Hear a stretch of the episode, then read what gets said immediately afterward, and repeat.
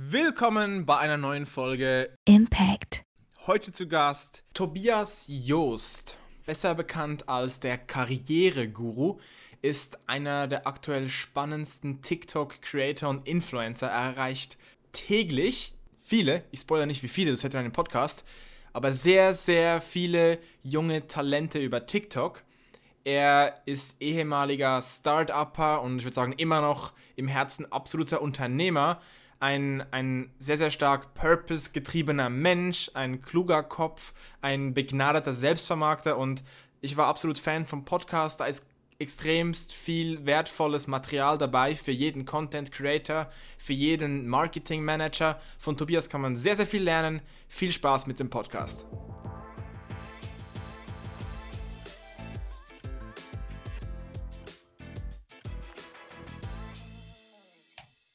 Aufnahme läuft. Welcome back, Tobias. Hi Daniel. Ja, wir nehmen jetzt zum zweiten Mal den Podcast auf. Ich muss kurz sagen, erste Folge nehmen wir auf unsere Kappe. Äh, haben wir ein bisschen technische Probleme gehabt, aber dafür wissen wir jetzt umso besser, welche Themen spannend sind und können umso tiefer in die, die relevanten Themen eintauchen. Ähm, vielleicht den ersten Teil, ich glaube, den können wir relativ kurz und knackig zusammenfassen. Kannst du kurz in eigenen Worten so ein bisschen deinen Weg dahin, wo du heute stehst, als einer oder der relevanteste HR TikTok-Influencer im deutschen Sprachraum, diesen Weg kurz, diesen Werdegang beschreiben, weil den finde ich super, duper spannend. Mhm. Okay, gerne. Ich versuche die zehn Jahre so kurz wie möglich jetzt und so kompakt wie möglich zu halten. Ich hatte damals in der Schule und auch während dem Studium niemals das Gefühl, dass man mich ordentlich vorbereitet auf das, was da wartet in der Berufs- und Arbeitswelt. Ich hatte auch nie das Gefühl, dass man aufrichtiges Interesse an mir zeigt und wirklich möchte, dass ich äh, als Persönlichkeit irgendwie meinen Weg gehe. Äh, das hat sich alles immer sehr transaktional angefühlt, insbesondere von Arbeitgeberseite. So, wir haben eine Stelle zu besetzen, ähm, wir suchen eine billige Ressource sodass ich mich dann erstmal dazu entschieden habe, in die Selbstständigkeit reinzuschlittern. Das ging natürlich auch nicht von heute auf morgen, aber ich war schon immer kreativ und ähm, hatte dann so diesen einen Aha-Moment, als ich auf so einem Startup-Weekend hier in München, das muss 2011 gewesen sein, plötzlich gemerkt habe, wow, es gibt noch andere Leute, die sind wie ich. Und dann war ich total in meinem Element und da gab es auch keinen Weg mehr zurück. Ja, und dann habe ich über ja, zwei Firmen, die ich aufgebaut habe, äh, die letzte beide, also beide verkauft. Die erste 2016 nach zweieinhalb Jahren, die letzte dann nach dreieinhalb Jahren ähm, Mitte letzten Jahres. Habe ich gemerkt, dass es mir irgendwie liegt und ich Spaß daran habe, Nachwuchstalente zu fördern. Das wurde mir auch immer so zurückgespielt. Warum? Weil als Startup hast du nicht viel, um gute Talente zu gewinnen. Du hast weder die Brand wie ein Adidas, für die jeder arbeiten möchte, und du hast auch nicht das Geld, um die guten Leute zu zahlen. Aber du kannst ihnen bieten, dass sie sich entwickeln können, dass sie diesen Rundumblick bekommen und äh, sehen, wie so ein Business funktioniert. Das heißt, ich kann ihnen anbieten, du lernst bei mir in einem Jahr so viel, wie du in einem Corporate in fünf Jahren lernst. Und so habe ich dann irgendwann 50 Mitarbeiter geführt und ähm, ja, nach einem halben Jahr Kreativpause, als wir die Firma letztes Jahr verkauft haben, habe ich gemerkt, Mensch, du musst deine Berufung irgendwie auch beruflich jetzt angehen. Und so ist Karriereguru Anfang dieses Jahres gestartet. Das ist so ein bisschen die Intention dahinter. So dieses, warum mache ich das? Und das ist noch sehr stark gekoppelt an, an, eine zweite, an ein zweites Thema. Ich versuche mich immer wieder ins kalte Wasser zu schmeißen und neue Dinge zu lernen. Und ja, das ist schön, der Berufung nachzugehen und dass, dass mir das jetzt alles super viel Spaß macht. Dennoch sehe ich das tatsächlich auch als eine neue Business-Herausforderung. Wie ist es denn mal selbst das Produkt zu sein, sich vor die Kamera zu stellen, eine Personal Brand aufzubauen? Und das versuche ich gerade besser zu verstehen und gelingt mir tatsächlich auch schon ganz gut. Ich würde sagen, das klingt dir sogar, es gelingt dir sogar sehr, sehr gut. Ähm, dann, bevor wir jetzt über diverse Themen reden, auch zu dem, was du gerade eigentlich aktuell machst, wer du bist, was für eine Reichweite du hast, kannst du kurz so ein bisschen darfst ruhig ein bisschen angeben. Kannst ein bisschen protzen, so, was für Reichweiten erzielst du, auf welchen Kanälen bist du aktiv, einfach damit die Zuhörer, die jetzt dich noch nicht kennen, Schande über euer Haupt, falls das der Fall ist. Nein, aber wer dich noch nicht kennt, kannst du kurz beschreiben, auf welchen Kanälen bist du aktiv, was machst du da genau für Content, wie viele Menschen, so ein bisschen, dass man ein bisschen versteht, mhm. so welche Relevanz du aktuell hast. Im Vergleich zu deinem YouTube-Kanal damals auf jeden Fall wenig, ja. Nein, Na, Quatsch. Du bist, also, ein, du bist in einem unglaublich lebend, lebenprägenden Bereich. Also ich habe ich ja, hab ja, Gaming-Content gemacht, ich habe Leute unterhalten und zum Lachen gebracht und da war ich stolz drauf. Und dann später hatte ich so nebenbei noch einen kleinen Fitnesskanal, da habe ich wirklich so ganz, ganz peinliche mhm. Trainingsvideos gemacht und Ernährungstipps gegeben und so weiter. Und da hatte ich auf dem Gaming-Kanal hatte ich damals über 400.000 Abonnenten und auf dem Fitness-Kanal, glaube ich, 10.000. Und trotzdem muss ich sagen, dass dieser ja, wow. Fitness-Kanal hat mir viel, viel mehr Spaß gemacht. Da hatte ich zum Teil ein paar tausend Views auf den Videos, während auf dem mhm. anderen Kanal mehrere hunderttausend auf Videos. Aber beim einen Kanal habe ich einfach gezockt, gezockt und habe den Leuten gezeigt, wie sie bei Minecraft PvP in die Top 10 der Welt kommen, was ja eh die wenigsten erreichen dann. Ähm, aber wie das technisch gesehen möglich ist und worauf man achten muss. Beim anderen Kanal aber, habe ich Nachrichten gekriegt, zum Beispiel, ich kriege, kein Witz, ich kriege heute noch Nachrichten von Leuten, die mir, die sind jetzt irgendwie 25 oder so, irgendwo zwischen 22 und 25 und die schreiben mir heute auf Insta, hey Daniel, ich habe damals vor vier Jahren wegen dir angefangen, ins Studio zu gehen. Ich war, ich war sehr, sehr dick, ich habe mich nicht wohlgefühlt in meinem Körper und wegen dem einen Video, das du damals gemacht hast, habe ich angefangen mit Sport und heute bin ich total happy mit meinem Körper, ich fühle mich wohl, ich habe eine Freundin und ganz ehrlich, ich habe deinen Kick in den Arsch gebraucht damals und das ist super befriedigend. Und ich würde sagen, das, was du heute machst, ist quasi at scale dieses Leben positiv beeinflussen. Und das ist wirklich, also manche Menschen haben auch das Gefühl, wenn wir sowas sagen, dann wir, wir, labern nur und wir wollen uns wichtig fühlen. Nee, es ist wirklich ein unglaublich befriedigendes Gefühl, Menschen so zu, ja, sorry, Anglizismus, mhm. aber zu enablen. Und ja, also ich finde das deswegen auch wirklich geil, was du machst, rein inhaltlich. Aber trotzdem noch kurz, ja. Was machst du und wie viele Menschen erreichst du? Alles klar. Ich habe mich, hab mich eben sehr stark auf das Berufs-, Karriere- und Coaching-Thema fokussiert. Beziehungsweise dieses Coaching-Thema kommt so ja, fast schon als in Anführungszeichen Abfallprodukt mit, mit einher. Ähm, denn jeder muss in seinem Leben arbeiten. Ne? Er muss einen Beruf finden, er muss mal auf ein Vorstellungsgespräch gehen, er muss sich selbst vermarkten können, muss sich ein berufliches Netzwerk aufbauen. Und im besten Fall fühlt man sich in dieser Zeit, die man sein ganzes Leben verbringt, und das ist nicht wenig, auch besonders wohl. Und das ist tatsächlich auch meine Vision. Also ich glaube tatsächlich an eine Welt, in der es gar nicht den großen Unterschied zwischen Privat und Beruf gibt, in der man nicht arbeiten gehen muss, nur als Mittel zum Zweck, sondern dass die Arbeit und der Beruf ein zentrales Element für ein glücklich und zufriedenes Leben sein kann. Das ist wirklich meine Ambition, weil ich lebe dieses Leben und ich kann nicht akzeptieren, dass 80 Prozent aller deutschen Arbeitnehmer unzufrieden sind in ihrem Job, sei es Kleinigkeiten oder Kompromisse eingehen. Das treibt mich an. Und da erreiche ich jetzt täglich knapp 300.000 äh, junge Talente, so zwischen 16 und 28. Manche sind jünger, manche sind älter gerade die Älteren, also auch die 30- und 40-Jährigen, die mir dann ähm, eben auch Privatmessages schreiben auf Instagram oder über meine E-Mail-Adresse, mit denen gehe ich dann zum Teil auch in Telefonate, in Coaching-Calls, ein, zwei Stunden am Tag, um besser zu verstehen, was die Leute beschäftigt und gleichzeitig natürlich auch ein bisschen ja, unter die Arme zu greifen. Und am Ende läuft es immer wieder darauf hinaus, dass niemand wirklich genau weiß, was seine persönliche Geschichte ist. Keiner hat eine richtig breite Brust. Alle sind unsicher, haben Bedenken ne? und, und lassen sich massiv beeinflussen von äußeren Umständen. Familie, Freunde, Social Media, Lehrer, whatever.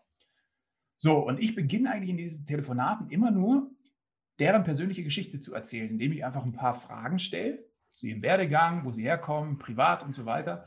Und es ist wirklich faszinierend und schön zu sehen, wie oftmals einfach die Augen glänzen, weil man sich plötzlich aus einer ganz anderen Perspektive wahrnimmt und sieht.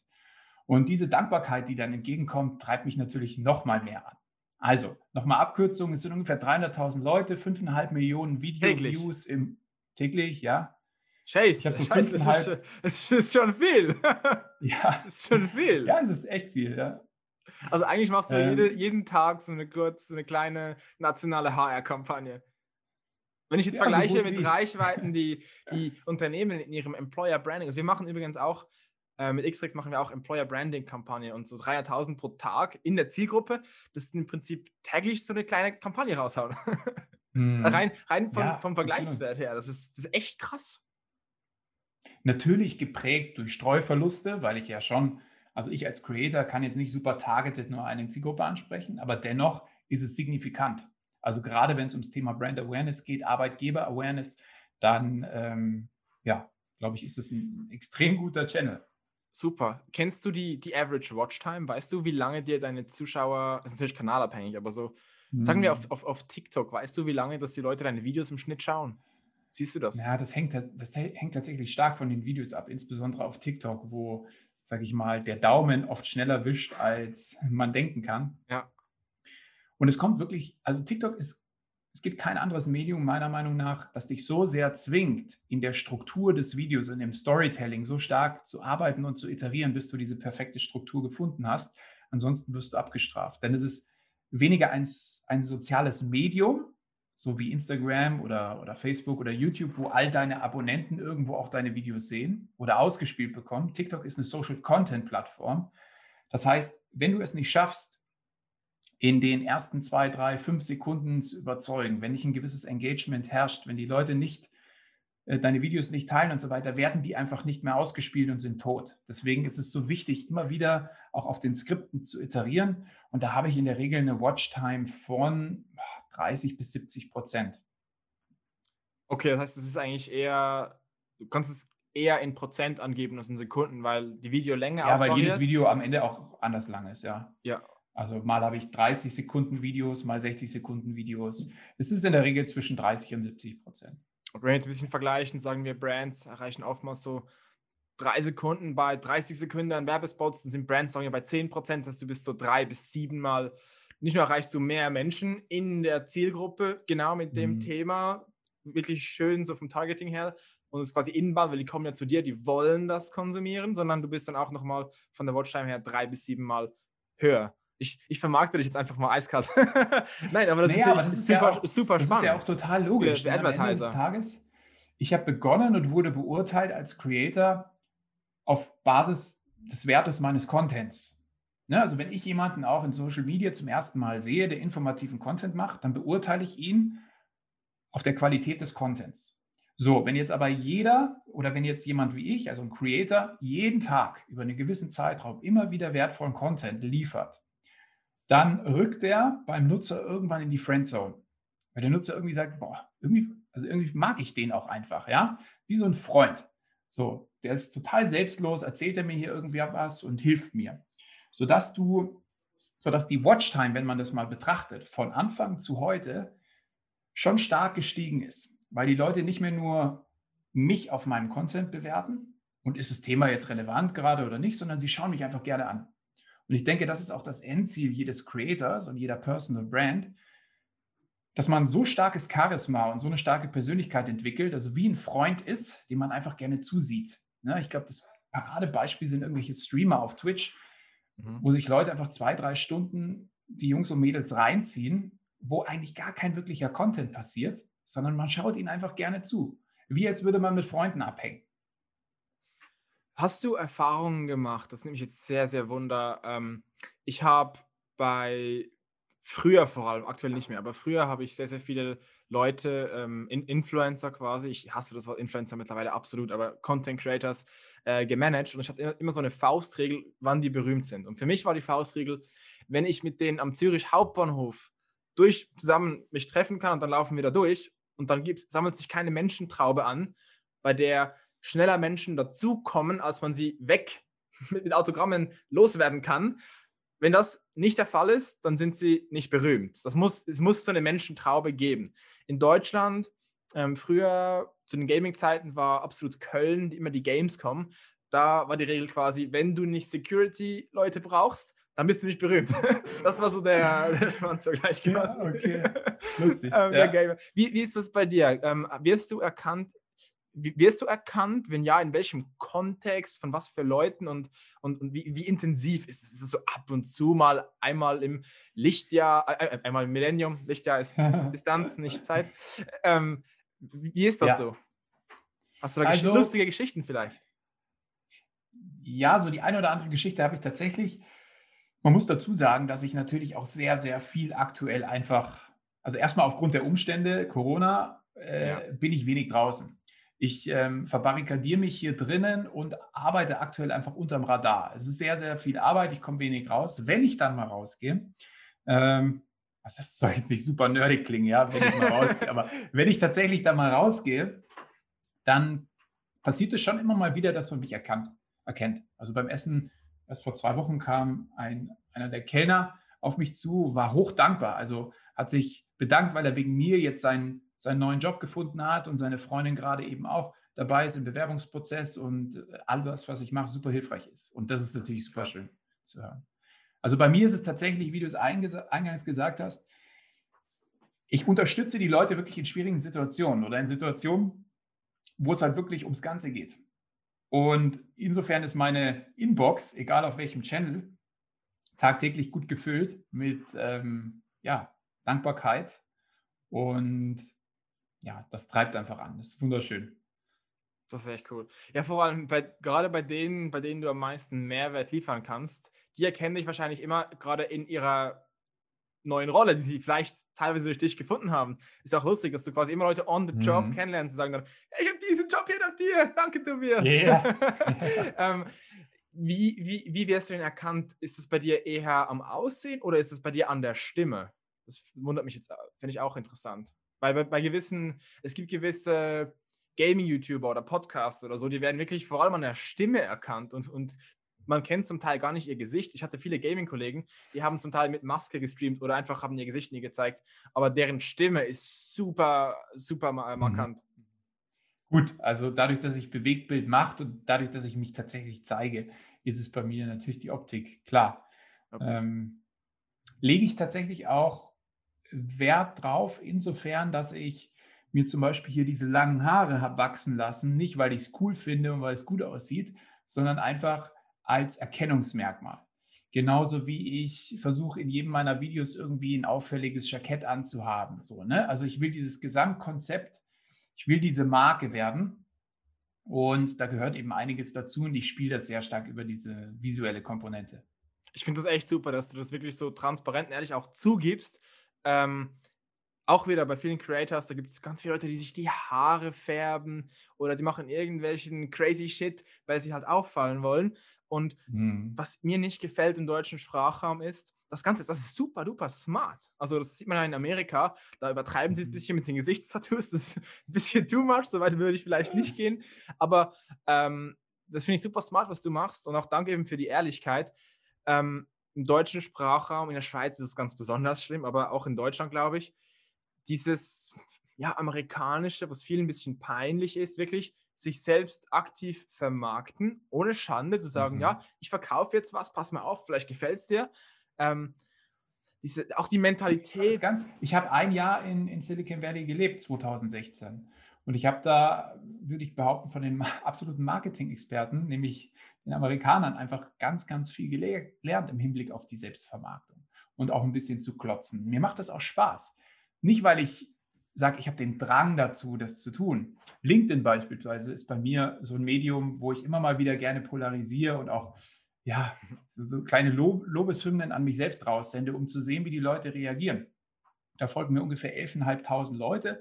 Das sind von, dieses Netzwerk habe ich mir über die letzten acht Jahre aufgebaut. Das sind, was weiß ich, Geschäftsführer aus Konzernen, Mittelständern, das sind aber auch ganz viele Personale, also meine aktuelle Zielgruppe. Viele Studenten, Schüler. So, und da da gehe ich komplett transparent raus. Ich sage auch immer, hey, schaut mal her, so verdiene ich mein Geld. Ich gehe Kooperationen ein mit Firmen und wenn mir das einer nicht gönnt, naja, dann hier ist die Tür, viel Spaß. Ähm, ich möchte die Leute mitnehmen, wie, wie etabliert man sich beruflich und da möchte ich komplett transparent sein. Ich sage auch, dass ich den Kanal gestartet habe mit Kalkül. Ja, also ich, ich habe auf alles Wert gelegt. Ich habe bei mir ist das nicht einfach, ich wache auf und dann mache ich ein bisschen Content. Das ist alles Wort für Wort geskriptet. Ich habe hunderte Sheets, ich habe mir Verteiler aufgebaut an Leuten, ich bin die systematisch angegangen mit, mit Booklets, Follow-up-E-Mails und so weiter und ziehe mir so die Kooperation an Land. Und das, das finden die Leute faszinierend zu sehen. Jetzt ja? habe ich eine spannende Frage und zwar geht es um die Schnittstelle von HR und Transparenz. Hast du eine Meinung zu, zu Lohntransparenz? Also, dass alle Mitarbeiter, das ist, glaube ich, auch ein sehr, sehr kontroverses Thema. Ähm, es gibt jetzt auch schon einige Vorreiter, die komplett transparent die Löhne, Aktienbeteiligungen, einfach alles in der Firma mit den Mitarbeitern. Jeder kann alles von jedem einsehen. Hast du da eine Meinung dazu? Bist, siehst du einfach die Vor- und Nachteile oder hast du selber etwas, was du präferieren, empfehlen würdest? Vielleicht auch abhängig vom Kontext. Einfach so, was ist deine Meinung zu kompletter Lohntransparenz? Ich glaube, das ist ähnlich wie bei jeder Person. Das Wichtigste ist, dass du dir als Firma und deiner DNA treu bleibst, treu bleibst und authentisch bist. Ne? Also wenn du jetzt vom Typ jemand bist, ne? jeder Gründer ist unterschiedlich, jede Firma ist unterschiedlich. Wenn du jemand bist, der darauf Wert legt, ja, super gerne, dann lebt das auch und signalisiert es an deine Mitarbeiter. Wenn du dich dazu zwingen musst, weil die Gesellschaft sagt so, hey, du musst jetzt alles offenlegen, dann ist es schlecht. Aber du verbiegst dich dann als Firma, als Mensch und so weiter. Ich beispielsweise würde es zum Beispiel nicht machen. Nicht, weil ich es nicht gut finde. Ich finde es sehr, sehr gut. Das Problem ist, ich müsste mich verbiegen. Ich hätte zu viele Bauchschmerzen und wüsste gar nicht, wie ich mich in so einem Konstrukt bewegen könnte. Es jedem irgendwie recht zu machen und so weiter und hätte dann vielleicht auch einfach, ja, das, das würde mich ablenken. Bin ich jetzt noch nicht bereit für, aber ich finde es total gut, wenn es Firmen machen, wo es wirklich authentisch gespielt wird. Halt, stopp. Ganz kurze Unterbrechung. Und zwar Werbung in eigener Sache. Der Podcast ist ziemlich neu und wir geben uns richtig Mühe, schnell besser zu werden. Deswegen drei kleine Bitten an euch, liebe Hörer. Erstens, wenn ihr Feedback habt, her damit. Sagt uns, was wir besser machen können, um euch das bestmögliche Hörerlebnis zu geben. Zweitens, abonniert den Podcast auf all den jeweiligen Plattformen. Abonnieren, followen, wie auch immer das auf der von euch präferierten Plattform heißt. Macht es. Und dritter Punkt teilt den Podcast bitte mit eurem Umfeld, Freunden, Familie, Verwandten, im Geschäft, keine Ahnung, teilt den Podcast. Wir wollen hier eine Audience aufbauen, denn dann macht es uns allen umso mehr Spaß. Danke. Okay, ich habe direkt noch das eine, meine Meinung dazu. Ich habe noch eine Frage zu etwas, was du vor vielen Minuten gesagt hast. Das ist jetzt mhm. nicht mit der letzten Frage verbunden, aber ich hatte letztens, habe ich einen Podcast aufgenommen mit Dina Brandt. Vielleicht kennst du sie, trotziger Millennial. Millet, trotziger Millennial den Namen richtig mm, ja. austun. Ja. Ähm, und da haben wir sehr, sehr viel über, über Frauen, quasi die, die moderne Frau in der Arbeitswelt geredet und ähm, über die Art und Weise, wie Männer sich vermarkten und Frauen sich vermarkten. Und du hast vorhin gesagt, ähm, wenn du Leuten, die einen neuen Job suchen, nicht ganz happy sind, helfen willst, quasi ihre Story zu kennen, ähm, dass viele ihre eigene Story nicht kennen. Siehst du da auch, was mich jetzt extrem Wunder nimmt, Siehst du da große Unterschiede in der Art und Weise, wie Männer und Frauen ans Thema Selbstvermarktung oder Positionierung gegenüber neuen Arbeitgebern an das Ganze herangehen? Siehst du da Dinge, die Männer oder Frauen besser oder schlechter machen? Und hast du da so Tipps, die wirklich jetzt, oder siehst du generelle Muster, die vom Geschlecht abhängig sind? Hm. Also in den Telefonaten und den ganzen Coaching-Calls, die ich habe, eigentlich überhaupt nicht. Also wenn es darum geht, die eigene Geschichte zu erzählen, dann sind sowohl Männer als auch Frauen gleichermaßen unsicher oder haben so eine gewisse Ungewissheit. Ja, sonst würden sie wahrscheinlich nicht bei mir landen. Äh, interessanter wird es wahrscheinlich, wenn man das mal flächendeckend und mit einer signifikanten Stichmenge betrachtet. Es gibt Studien, die eben zeigen, dass Männer sich auch bewerben, wenn sie nur 60 Prozent der Qualifikationen einer Stelle erfüllen. Frauen hingegen mindestens 90 bis 100 Prozent. Wow. So. Und, und das ist natürlich ein Indiz dafür, dass Männer, Männer sind halt eher so die Hallodris. Ja, das ist genauso. Bei mir sind 61 Prozent meiner Zielgruppe und meiner Community weiblich. Warum? Klar. 61 Prozent? Weil sie ja. dich hübsch finden. Oh. Nein, nein, nein. Bei Mädels, bei, bei, bei YouTubern war das immer so. wenn du gut ja. aussiehst, hast du mehr weibliche Fans und wenn nicht, dann sind es nur Jungs. bei den Gamern zumindest. Nein, in dem Fall kann ich das ganz äh, nüchtern argumentieren. Und zwar ist es folgendermaßen, dass sich Mädels einfach schon früh genug mit solchen Themen beschäftigen. Die sind einfach organisierter und fleißiger, was das angeht. So, wir Typen, ich kenne mich ja selbst, ne, dann ist der Abschluss da und dann denkst du, oh, Mist, jetzt muss ich ja irgendwie was tun. Auch schaue ich mal irgendwie. Und bei den Mädels in meiner Community ist ganz klar zu sehen, dass die sich zum Teil schon zwei, drei Jahre, bevor sie überhaupt ihren Schulabschluss machen, mit dem Thema beschäftigen. Und das ist total faszinierend zu sehen. Also ähm, das ist unheimlich positiv. Ich würde behaupten, dass Frauen in jedem Fall noch mutiger sein dürfen, sich auf Jobs zu bewerben, wo sie von den Qualifikationen her ähm, auch nicht bei 100 Prozent sind. Denn am Ende, wenn es das, um, um das Bewerbungsgame geht, dann zählt einzig und allein neben der Qualität die Frequenz. die Frequenz hochschrauben und ich bekomme immer wieder zu hören, oh, da gibt es nicht genug Stellen und so weiter. Naja, klar gibt es nicht genug Stellen, wenn du immer davon ausgehst, du bewirbst dich nur immer auf die, wo du 100% mit den Qualifikationen matcht. Nee, mach den Funnel auf, schau nach links, schau nach rechts und ähm, sei ein bisschen dreister. Heißt das, wenn ich ein, eine Ausschreibung mache als Arbeitgeber und ich da wirklich extrem harte und viele Qualifikation, Qualifikationsanforderungen, was für ein Wort, äh, reinschreibe, dann und ich mache es wirklich unglaublich hart und ich lasse so das Feeling rüberkommen, wenn du das und das nicht kannst, dann musst du dich gar nicht erst melden, dann brauchen wir dich nicht, dass ich dann am Ende des Tages vermutlich mehr männliche Bewerber als, als weibliche haben werde. Glaubst du, das ist dann auch so erkennbar? Also, ich habe keine Erfahrungswerte, aber laut diesen Kennzahlen und Studien nach zu urteilen, würde ich wahrscheinlich behaupten, dass es so ist. Ja? unglaublich spannend. Das heißt, dass quasi Unternehmen, die vielleicht ein, ein, ein, unschönes Verhältnis für Männer und Frauen haben, dass das vielleicht eigentlich schon beim Ausschreiben anfangen könnte. Absolut, natürlich. Was? Ja.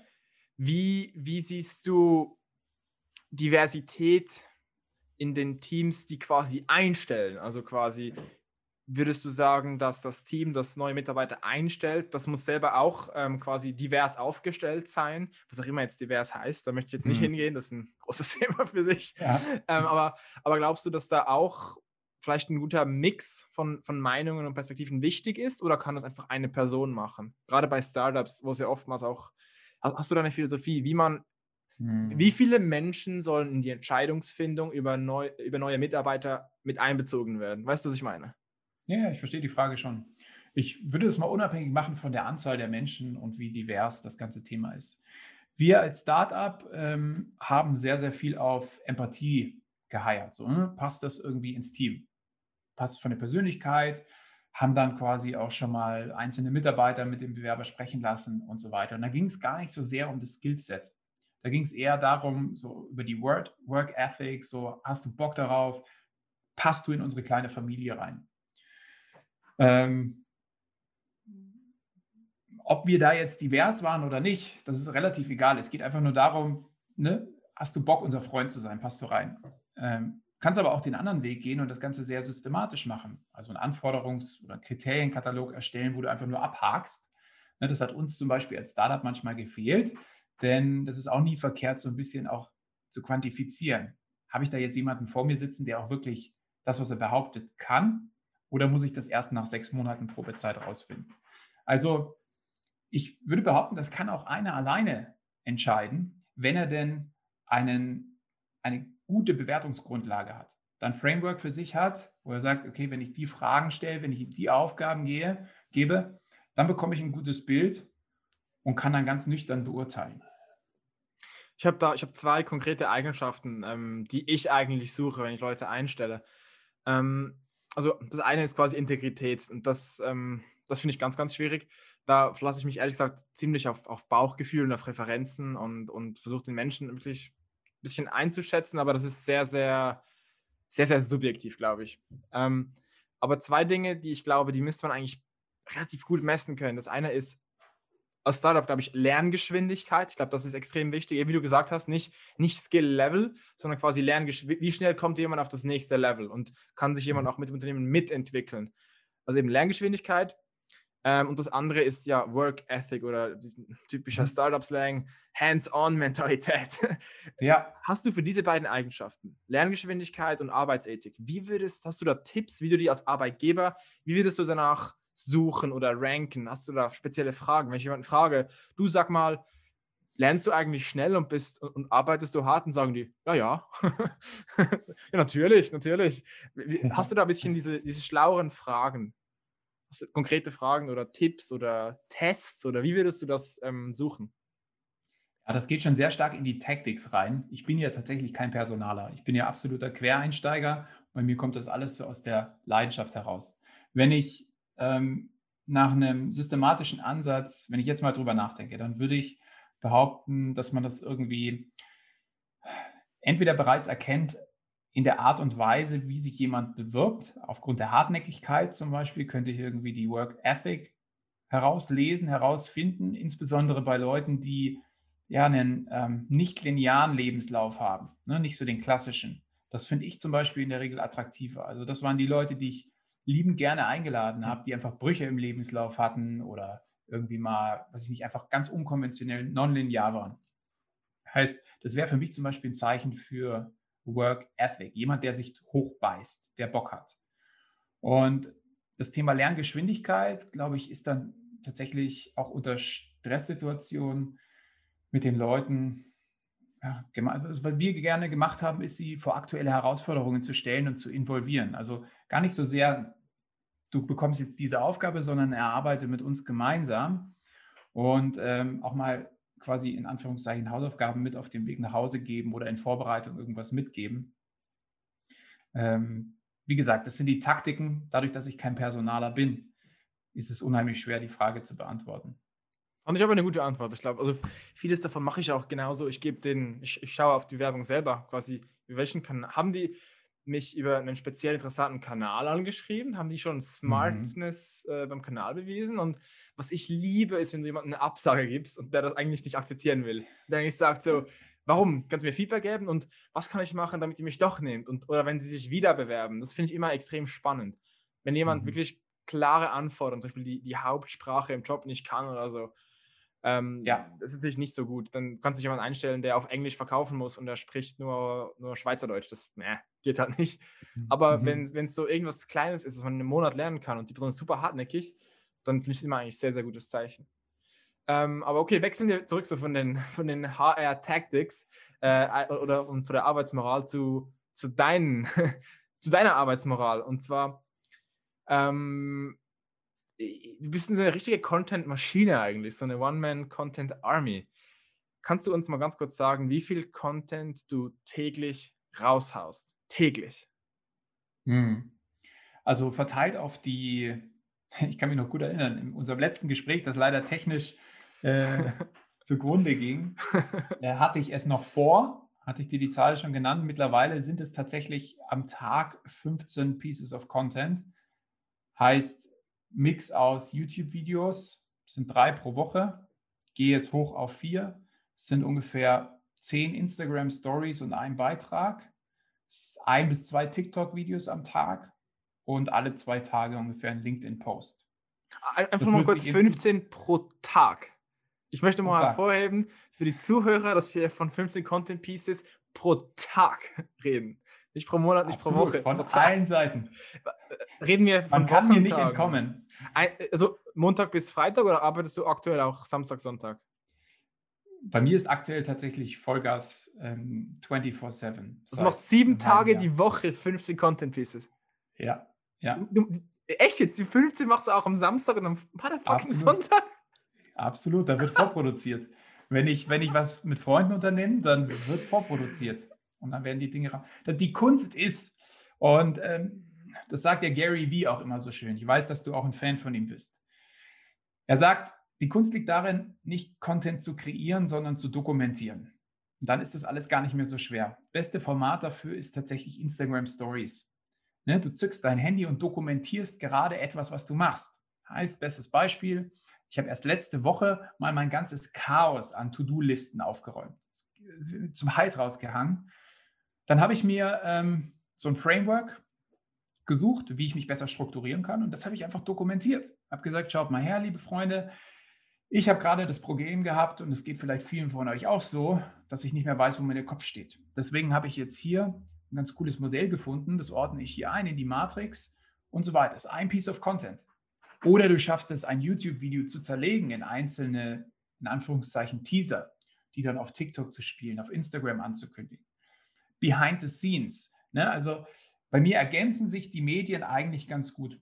YouTube ist sehr tiefgründig, habe ich aber auch schon begonnen, jetzt äh, Videos zu dokumentieren. Heißt, ich setze mich einfach vor die Kamera und streame live, wie ich zum Beispiel das LinkedIn-Profil erkläre, wie man auf LinkedIn aktiv wird und so weiter. Und danach ist es sofort hochgeladen als Video. TikTok ist bei mir einfach Spaß und mich auch austesten an coolen Themen. Was funktioniert? Auf YouTube gehe ich tiefer rein. Auf Instagram dokumentiere ich tatsächlich eigentlich mehr und gebe den Blick hinter die Kulissen. Und perspektivisch werde ich ähm, mit Anfang nächsten Jahres meinen Podcast launchen und da dann mehr oder weniger sogar Gäste auch mit einladen. Ähnlich wie du das auch tust. Ja, ist ja, ist jetzt ja kein, also machen ja alle guten Podcasts. Weil, Ja. oder nicht, nicht, nicht alle, manche halten auch Monologe. Aber ähm, das Coole an Gästen ist halt, du kannst einfach quasi so viele spannende Themen gegenspiegeln, hinterfragen. Und ich, ich weiß zum Beispiel, ähm, also was ich in der Schweiz relativ oft habe, ist, dass ich von irgendwelchen Zeitungen, Magazinen und so weiter interviewt werde. Und mir fällt auf, dass ich bessere Antworten geben kann, wenn jemand mir eine Frage stellt auf das Thema, als wenn ich einfach über ein Thema rante. Weil die Fragen sind so, bam, du hast ein klares Ziel. Das ist die Frage, was ist die Antwort? Und wenn ich Voll, einfach zu einem Thema dir 100% losrante, dann, dann, dann mein Hirn explodiert wie so ein, wie so ein, so ein wie sagt man dieses, nicht Brainstorming, sondern so Mindmapping quasi. Du beginnst Ja. irgendwo und dann es eskaliert in alle Richtungen und, und du kannst dich nicht mehr bremsen. Und deswegen, wenn die Frage ist, wie viele Views machst du pro Tag? 300.000, zack. und das Mhm. gibt auch, weil es so kurz und bündig ist, dem Zuschauer, glaube ich, ziemlich viel Mehrwert. Aber jetzt habe ich auch wieder abgelenkt. Eine wichtige Frage für die Zuschauer, denn manche der Zuhörer wollen vielleicht auch Content kreieren und denken sich, hey, das Mhm. klingt ja geil, was du sagst, mit, mit, mit du musst gar nicht kreieren, sondern du musst quasi einfach dokumentieren und du hast den Inhalt schon. Aber ich habe ein Problem und das ist etwas, was, was sehr viele Menschen sagen, auch Menschen, denen ich den Tipp auch gegeben habe mit dem Dokumentieren. Ähm, aber mein Leben ist langweilig. Das will niemand sehen. Was würdest du dazu sagen? Ja, äh, wir kommen wieder zurück auf die persönliche Geschichte. Ich glaube, jeder hat einen persönlichen Skill. Jeder hat irgendeine Leidenschaft. Ne, Es gibt so viele Menschen, die hängen im Beruf, weiß ich nicht, tun sich schwer, sind nicht gesprächig. Und dann sprichst du mit ihnen über ihr Hobby, Briefmarken sammeln zum Beispiel. Und die drehen durch und erzählen dir und zeigen dir und tun. Und ich würde behaupten, jeder hat so, so diesen einen Skill, diese eine Leidenschaft, wo er einfach gerne drüber spricht, was ihm leicht fällt. Heißt, du musst natürlich ein Thema finden, nicht einfach nur, weiß ich nicht, des Fames willen, zu sagen, boah, ich muss jetzt auch vloggen oder ich muss jetzt auch das und das machen, sondern es muss aus dir rauskommen. Es muss zu dir passen, es muss au- authentisch sein. Denn das ist die Grundlage dafür. Du musst dich jeden Tag motivieren. Was heißt motivieren? Nee, es muss einfach natürlich aus dir raussprudeln. So, ähm, dann musst du dein Medium finden, was für dich passt. Willst du dich überhaupt zeigen vor Bewegtbild oder bist du eher die Stimme? Bist du ein Podcaster? Schreibst du vielleicht gerne? Machst dir einen Account bei Medium? So, schreibst du irgendwie deine tägliche Kolumne oder irgendwas? So, das heißt, dann musst du dein, dein Medium für dich rausfinden. Dann, was ist die Value Proposition? Warum sollte dich überhaupt jemand konsumieren? Was machst du anders als alle anderen? Das war bei mir die Arbeits- und Berufswelt, und ich habe es selbst erfahren, ist hochkomplex. Ich bringe alles auf den Punkt, ganz unkonventionell, dass es wirklich ein Kleinkind versteht. Und das wird dankend angenommen. Endlich ist da mal jemand, der mir die Scheiße runterbricht in 15, in 30 Sekunden. Wo ansonsten, wenn du mal irgendwelche Buzzwords googelst, äh, ellenlange Aufsätze kommen oder Videos, die eine Stunde gehen. Bullshit. Nee, du brichst es runter, du löst ein Problem. So, und dann hast du die verschiedenen Komponenten und damit solltest du dann eben auch viel A-B testen, was funktioniert, was funktioniert nicht, immer mal wieder ein bisschen anpassen und dann kommt man höchstwahrscheinlich sehr schnell auf den grünen Nenner. Super cool. Dann letzte Frage. Ähm, ich möchte noch ein bisschen auf TikTok eingehen, einfach weil du auf TikTok einen super Reach hast und die auch sehr, sehr kurz aufgebaut hast. Dazu noch mal kurz, wann hast du auf TikTok angefangen? Das war Anfang Jahres, oder? April. April war, äh, 2020. Es war genau, äh, um ganz genau zu sein, war es der 24. März. Okay, sagen wir, sagen wir einfach April bis ja, Ja, Ende Oktober. In, de, in, Mhm. der, in der Zeit hast du 300.000 Leute, äh, die Reach von 300.000 pro Tag erreicht, was Mhm. wirklich echt krass ist. Ähm, das heißt, du hast da irgendwie gecheckt, wie das läuft. Wie läuft's? Nochmal, du hast vorhin das bisschen erwähnt, so mit der Viralität, aber ni- ni- nicht genau. Ähm, und nat- natürlich weißt du nicht, wie der Mhm. Algorithmus genau programmiert ist. Kein Mensch weiß das. Die wissen nur, auf was er optimiert. Aber Ja. was sind so die Muster, die du zu erkennen glaubst? Nach welchen Faktoren muss man Content produzieren? Aktuell auf TikTok, das kann ja in drei Monaten wieder anders sein, aber aktuell, dass der Content viral geht. Was sind so die Erfolgsfaktoren? Hm. Ja, das Schöne ist, dass wir untereinander, wir Creator mittlerweile sehr stark vernetzt sind und natürlich auch sehr viel spekulieren, wie das Ganze funktioniert und haben da mittlerweile eine ellenlange Liste an ähm, Kriterien, die vom Algorithmus entweder positiv oder negativ betrachtet werden. Also gerade wenn du einen Channel startest, ist es wichtig, ganz hohe Frequenz zu schalten. Also die ersten ein, zwei Wochen, fünf, sechs, sieben Videos am Tag werden massiv positiv bewertet. Nochmal, also fünf, sechs, sieben ja. Videos am Tag. am Tag. Ich möchte es hervorheben, weil die Zuschauer wahrscheinlich gewissen Leuten ist gerade die Kinnlade bis am Boden runtergeklappt. Was? Am Tag? Ja, am Tag. Sorry, ja, weiter. Ganz genau. Ganz genau am Tag. Ähm, Kumpel von mir hat es eben gemacht, hat nach vier Tagen 200.000 Follower geknackt. Von null. Das ist so ja, wahnsinnig. Also, da um, liegt Geld auf um der halt, Straße. Ja, es war tatsächlich sehr, sehr interessant. Das ist, das ist Goldgräberstimmung für mich. Ja, absolut. Ne? Also du musst ein paar Prinzipien betrachten. TikTok legt Wert auf Objekte. Objekte, im, die sich immer wiederholen. Du siehst ganz viele erfolgreiche Creator. Äh, Max Klimenko zum Beispiel hat immer einen Luftballon, den hat zerplatzt. Äh, Onkel Banjo hat immer so einen 500-Euro-Schein. Also ein Wiedererkennungswert, der immer im Video gegeben ist. Ähm, Speech to Text, ne, da ist TikTok wahrscheinlich unschlagbar. Heißt also auch, dein gesprochenes Wort wird in Text umgewandelt und mit dem Text, den du in dein Video packst, gematcht, ergibt sich das. Wie viel Text packst du rein? Wie, welche Hashtags nutzt du? Welche Sounds nutzt du? Ähm, dann wohl am wichtigsten Watchtime und Shares, also wie viele Leute teilen das Ganze und wie lange wird dein Video prozentual zur totalen Laufzeit deines Videos angeschaut. 10% oder 90%. Und ähm, Jetzt mag man meinen, ah, okay, dann produziere ich halt nur 5 Sekunden Videos. Das wird aber wieder negativ abgestraft. Also es gibt da so einen Sweet Spot, der irgendwie zwischen, was weiß ich, 15 und 25 Sekunden liegt, aber dann auch alles längere von der Watchtime nochmal prozentual anders beurteilt wird. Am Ende des Tages äh, ist es wahrscheinlich wirklich, finde dein Konzept, dein Format. Du siehst ganz viele Creator, die haben am Anfang stolpernd angefangen, wenn du so die ersten Videos ansiehst. Und plötzlich haben sie gemerkt, ein Video hat funktioniert. Auch bei ähm, Younes, dem größten Deutschen mit 15, 16 Millionen. Der hat irgendwie angefangen, hat alles nicht funktioniert. Zack, hat ein so ein Tutorial-Video gemacht. Das ging durch die Decke. Seit dem Tag hat er nur noch Tutorial-Videos gemacht und ist gewachsen.